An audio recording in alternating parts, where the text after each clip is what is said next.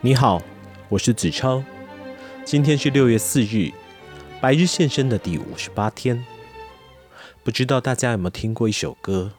歌词是：蒙上眼睛，就以为看不见；捂上耳朵，就以为听不到。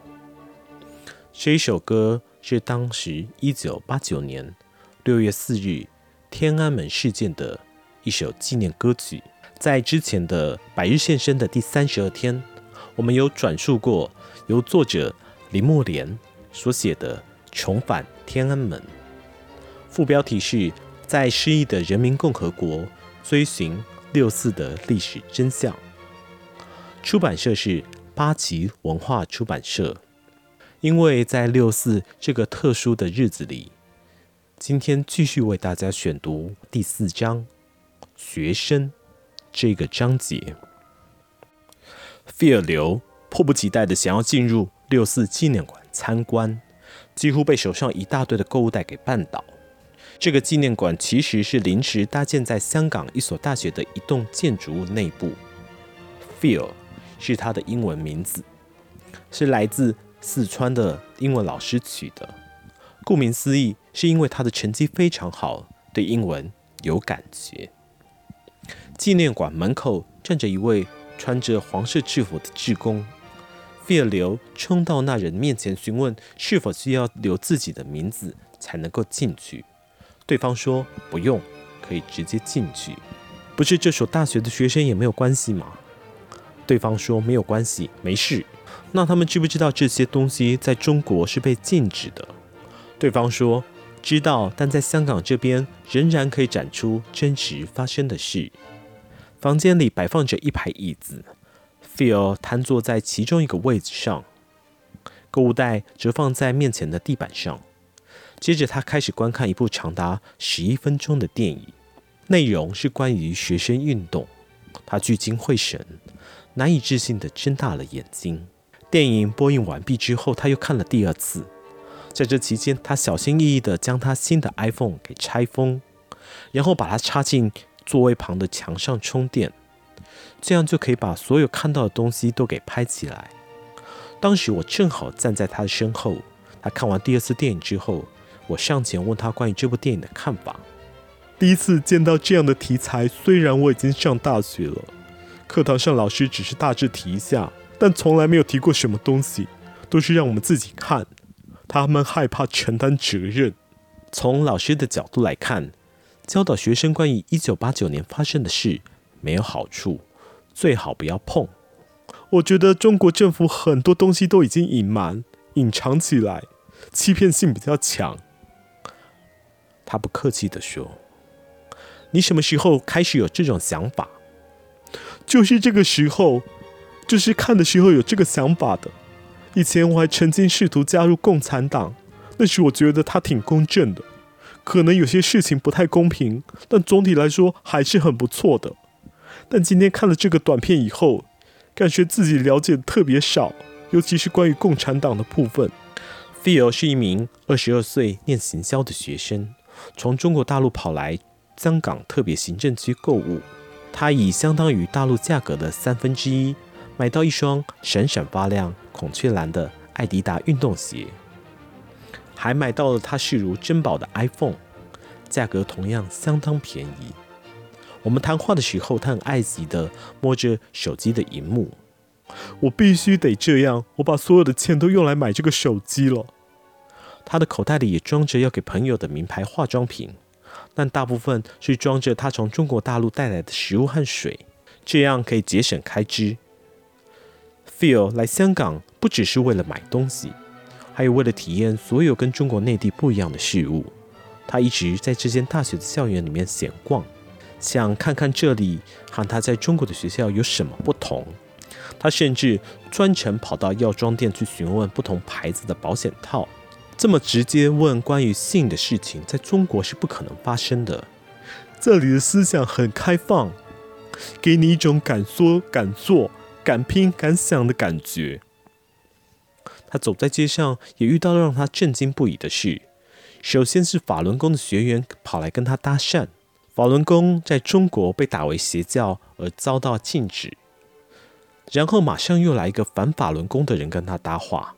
他偷偷的把两派的文宣品都塞进皮包里面。在我跟他聊天之前，他已经看完了《九评共产党》这份法轮功的出版品，大力挞伐共产党的统治。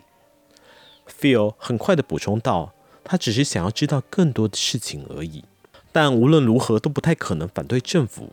说到底，他其实对政治不感兴趣，基本上就是那种随波逐流的人。在西方，坦克人被视为天安门的标志性图像。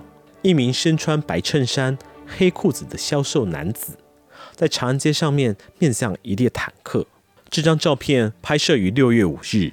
大多数的杀戮事件发生后的第二天，这名年轻男子双手各拿着一个塑胶袋，仿佛他是在买东西回家的路上，自发性的决定要站出来挑战国家的武力。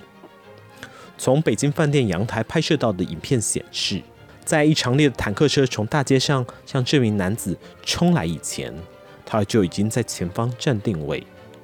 第一辆坦克想要绕过他。他顽强地跟着移动，挡住去路。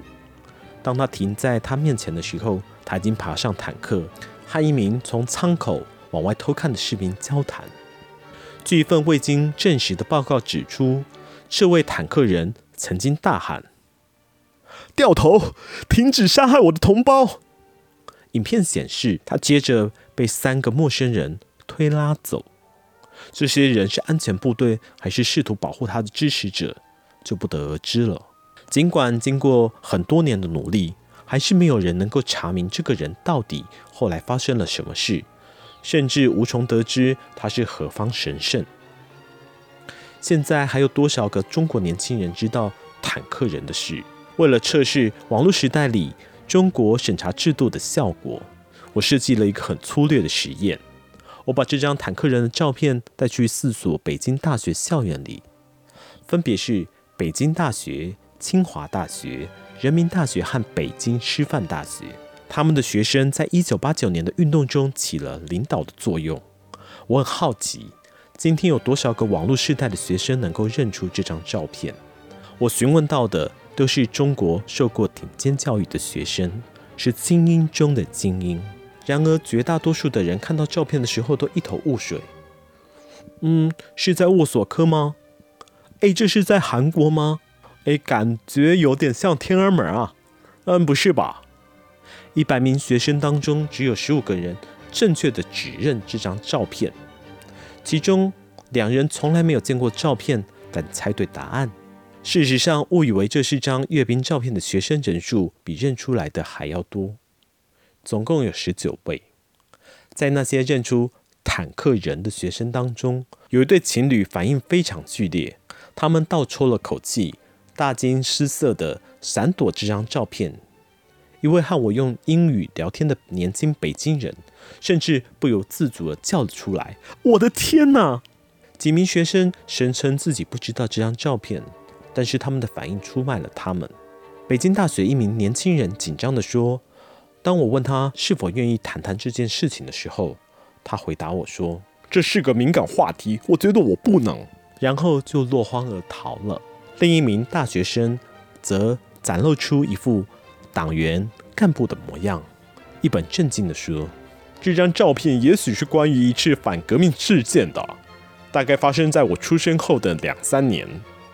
不过我更惊讶于我自己内心经历的自我审查。当我拿着这张坦克人照片去面对这些年轻学子的时候，有种像在从事什么异端行为的感觉。”就好像我正朝着这些整齐划一、树木成荫的校园投掷一颗有意识形态的手榴弹，我变得紧张兮兮，生怕可能会有人向警察或大学警卫告状，说我算准了个别学生不太可能向当局举报外国人，所以特意只找落单的学生交谈。尽管我清楚知道记者的身份让我有办法在中国来去自如，但我仍变得疑神疑鬼。怀疑自己可能会因为只是亮出坦克人的照片就会被逮捕。我原本并不是那么样担心的，但是这项非正式调查结果却让我感到震惊。中国共产党在这些中国最聪明的学生当中地位有多高，事实上，好几位认出坦克人的学生都为政府的行为给辩护。我认为当时的国家反应是有一点过激啊。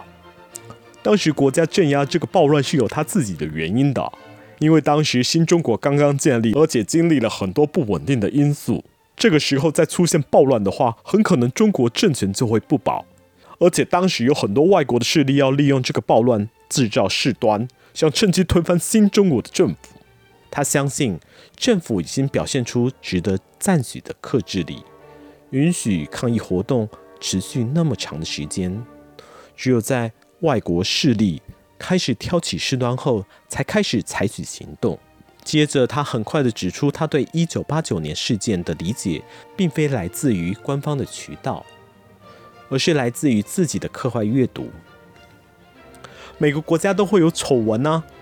另外一位就读清华大学创业研究所的女学生，沉着冷静地用流利的英语回应：“我知道很多人指责我们的政府，确实他们也做了很多需要被指责的行为。但问题是，如果另外一个党派来统治中国，结果会是什么呢？也许不会像人们想象的那么样美好。就目前的状况来说，我们要感激他们为我们做过的事。”他认为中国政府的行为符合多数人的利益。那些谴责中国行为的国家，反而应该要回头看一下自己的前科。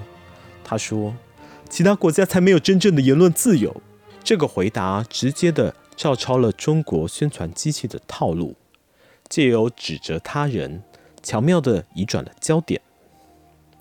相较之下，当时的中国学生在六四事件一发生的时候，可就没有那么轻易吞下政府的说法。有鉴于政府。粗糙拙劣的宣传行为跟手法，这也许不是太令人意外。政府有时甚至会倒转电视画面，让人觉得军队是在示威者失控之后才开火，掩盖了那些平民投掷石块是为了报复军方开火的事实。杭州西湖电子研究所在一九九零年进行的一项调查发现，事实上只有百分之二到三的学生对党的说法深信不疑。当时网络还没有出现，现在每个学生都会上网。然而，宣传机器已经打下了非常良好的基础，让大多数的学生根本没有兴趣去质疑事件的官方版本。好啦，今天的百日现身又到了尾声，在结束之前，我想大家可以想想，如果你的思想跟言论都被控制的时候，你会怎么做呢？那么，我们明天见。